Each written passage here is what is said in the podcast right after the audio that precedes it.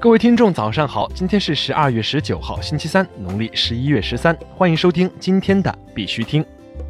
以下是昨天行情。截止到昨天下午十八点呢，根据 Coin Market Cap 数据显示，全球数字货币市场总市值为一千一百一十九亿四千三百一十六万美元，二十四小时成交量为一百七十五亿一千八百一十九万美元。比特币报三千四百九十二点零八美元，较前一天涨幅为百分之六点一九。以太坊报九十三点三六美元，较前一天涨幅为百分之七点五一。今天呢，虽然表面上看似行情不错，终于迎来了一波反弹，但是按照目前的态势来看，仍存在着很大的回调风险。今天上多下空的局面不易被打破，在三千五百附近回落的可能性很大。接下来一段时间，暂时还是以震荡为主，毕竟反弹不是反转，量能支撑不了多久。三千四到三千三是大饼回调的位置，因此还是要提醒大家注意风险，切莫贪多。以下是新闻播报，今日头条。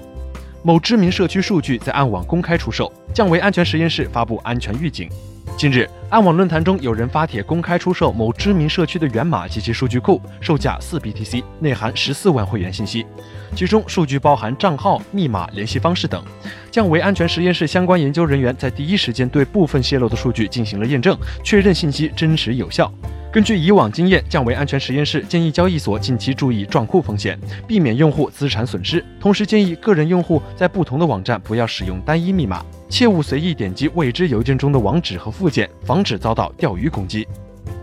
Coinbase 为散户投资者推出 BB 交易。据 CoinDesk 报道，Coinbase 用户可以直接进行加密货币之间的交易。该功能此前一直对其专业交易者长期可用，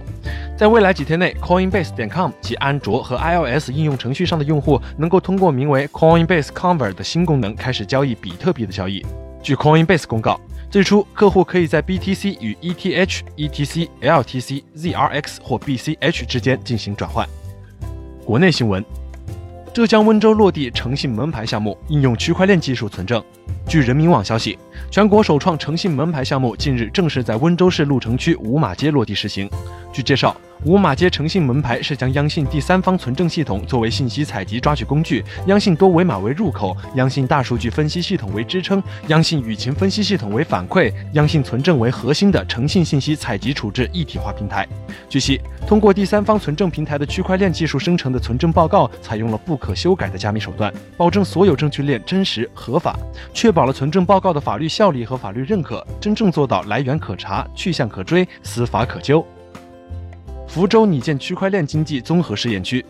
据福州晚报消息，福州市政府相关负责人在首届区块链产业与企业家国际峰会上表示，福州市委市政府正在高标准谋划建设福州区块链经济综合试验区，建设区块链企业孵化器，抓紧研究企业和人才引进落地的扶持政策措施。目前，福州正在制定区块链发展三年行动计划，加快培育区块链新兴产业，力争使福州在区块链应用方面走在全国前列。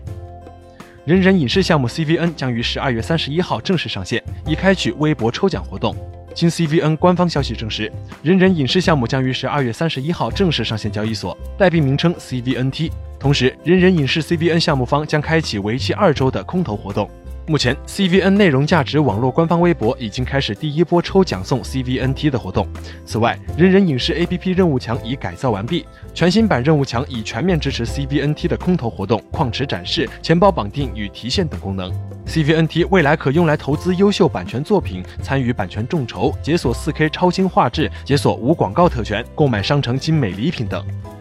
火币中国明年三月推出区块链加能源供应链解决方案。近日，火币中国与私营股份就打造海马能源供应链达成战略合作，双方将共同推进区块链技术在能源供应链领域落地，包括推动区块链在民营加油站的用户增长、智能服务平台、油品溯源以及油品供应链金融等领域的落地，打造区块链加能源供应链解决方案。该系统预计在二零一九年三月投入使用。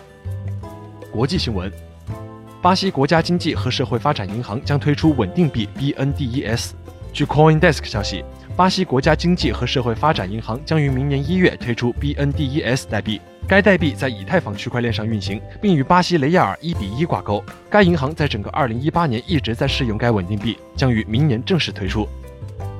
埃及央行正研究发行数字货币的可能性。据 Coin Telegraph 消息，埃及央行希望推出数字版的埃及镑以降低成本。埃及央行副行长艾曼侯赛因周日在阿布扎比的一次会议上表示，可行性研究目前正在进行。埃及相信，基于区块链的法定货币的数字版本可以帮助将发行和交易成本与硬币和纸币相比降至最低。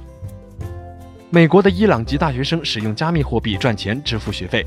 据 Bitcoin 点 com 消息，十一月初，SWIFT 将伊朗从全球金融体系中剔除以后，美国的伊朗籍大学生现在被迫使用加密货币赚钱支付学费，因为在英国的伊朗学生已经无法再访问银行系统。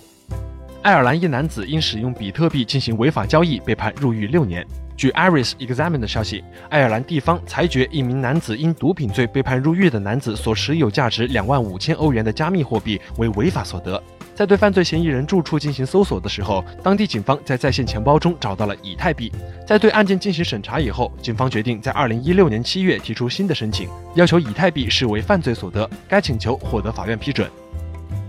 雅虎子公司收购虚拟货币媒体 CoinDesk Japan。据日本经济新闻消息，雅虎新成立的全资子公司 N Avenue 与虚拟货币媒体 CoinDesk 签订协议，宣布收购 CoinDesk Japan。除了提供 CoinDesk 和虚拟货币价格数据库的新闻以外，还将在亚洲和日本提供原创内容。